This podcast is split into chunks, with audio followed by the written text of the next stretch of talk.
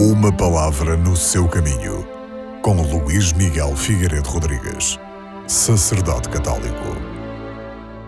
A passagem da profecia de Ezequiel, que escutamos na primeira leitura, foi produzida num tempo em que Jerusalém e o seu templo maravilhoso tinham sido destruídos, as suas muralhas completamente arrasadas.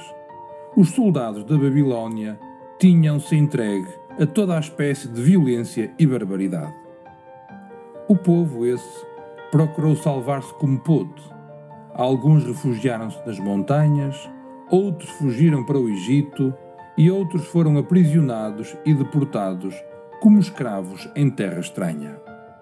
Os que ficaram foram aqueles de condição mais simples, mais pobres e por isso mais abandonados. Estes dedicavam-se sobretudo ao pastoreio. Por isso, a imagem do rebanho e do pastor, para significar o povo e o seu condutor, era-lhes bastante familiar e acessível.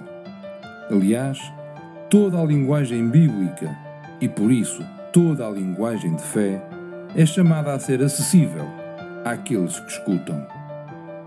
Vivia-se então o exílio e os judeus encontravam-se dispersos pelos mais diversos recantos. E é neste contexto de desolação que o Senhor informa que há de substituir os pastores, também os dispersos, ou seja, aqueles que governaram o povo hebreu. E o próprio Senhor reunirá o seu povo e há de conduzi-lo à terra da promessa.